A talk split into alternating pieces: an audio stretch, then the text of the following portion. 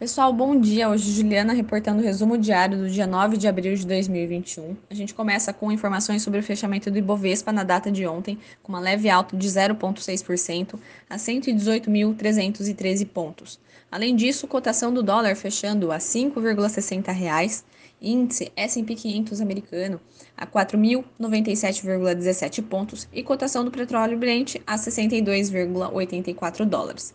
Começando com o noticiário Brasil, o presidente Bolsonaro disse ontem que Poder Executivo e Congresso estão mais próximos de um acordo sobre o orçamento de 2021. Autoridades do Ministério da Economia insistem na necessidade de veto do presidente, uma vez que o orçamento é jurídico e economicamente inexequível da forma como foi aprovado no Congresso. Os congressistas, porém, afirmam que o governo estava ciente de todas as mudanças feitas durante a tramitação e por isso não aceitaram qualquer veto. Ainda na política local, o ministro do STF, Luiz Roberto Barroso, determinou ontem que o Senado instale uma comissão parlamentar de inquérito para apurar responsabilidades sobre o enfrentamento à pandemia. Uma vez instalada, a comissão deve concentrar as atenções, ampliar a pressão sobre o Palácio do Planalto e se sobrepor ao restante da agenda do Senado.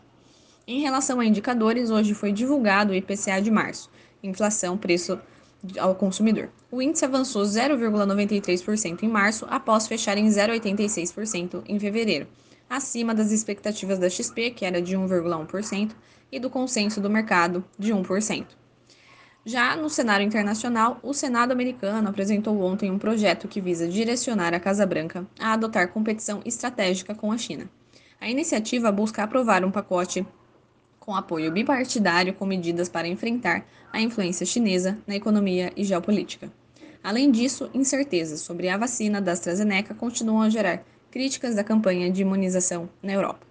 Esse foi o noticiário de hoje. Qualquer dúvida, qualquer questionamento, estamos aqui à disposição e já desejo um bom final de semana a todos.